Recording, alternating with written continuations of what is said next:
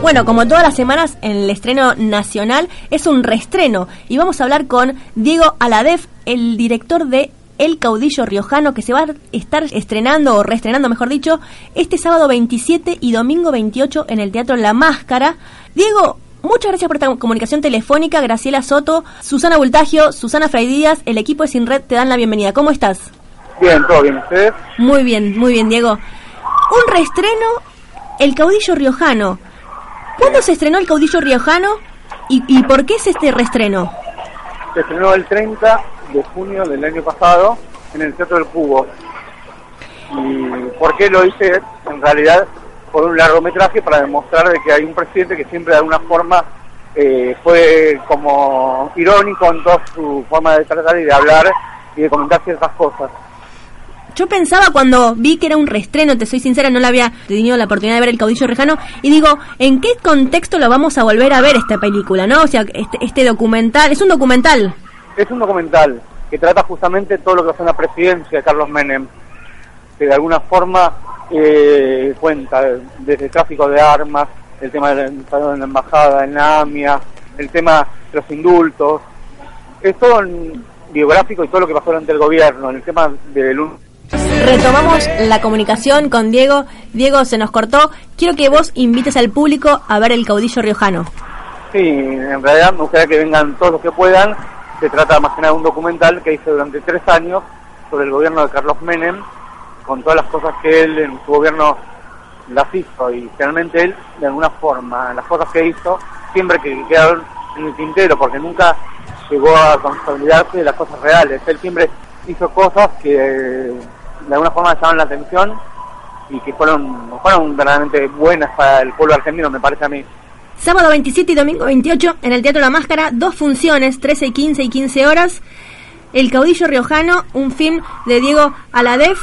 Están todos invitados. Hay que apoyar el cine, este espacio Inca, que también es un espacio, perdón, espacio cinear, sala, La Máscara.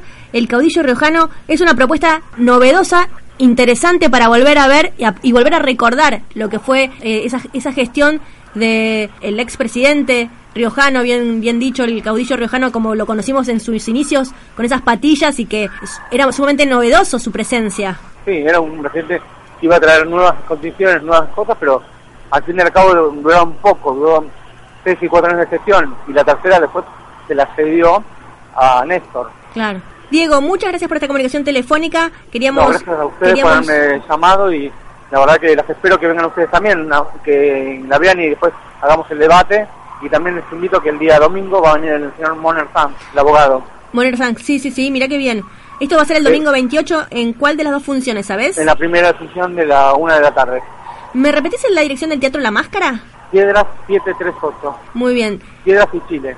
Diego, muchas gracias por esta comunicación telefónica. No, gracias a ustedes por haberme llamado y los espero. Muchas gracias. Gracias por todo. Muchas gracias.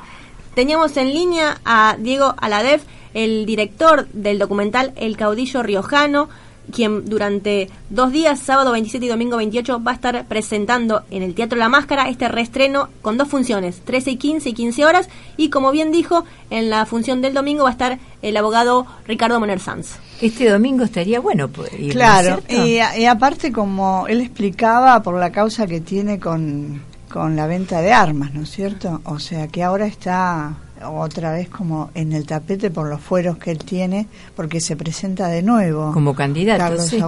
Sí, sí, es increíble, ¿no? Las cosas que pasan en este país. No, no, bueno, eh, digamos, pasan en forma legal, entre comillas, quiero decir, si vos tenés fueros, la, eh, la condena que está firme este se suspende. Entonces él eh, creo que pide o, o, no sé pide en el sentido que su su comisión trata de que otra vez salga elegido para que de alguna manera sea como protegido claro. dentro de ese cargo no hay una, un fragmento en la una canción de León Gieco que dice este es un país esponja se chupa todo lo que pasó y creo que volver a ver este documental porque las cosas las cosas suceden tan rápido que uno se olvida lo que pasó ayer. Sí, y porque te supera lo de hoy. Te supera. Entonces me parece que ver este documental es a ver qué pasaba en los 90. Claro, claro, y que ahora estamos volviendo a muchas cosas de aquella época, desgraciadamente.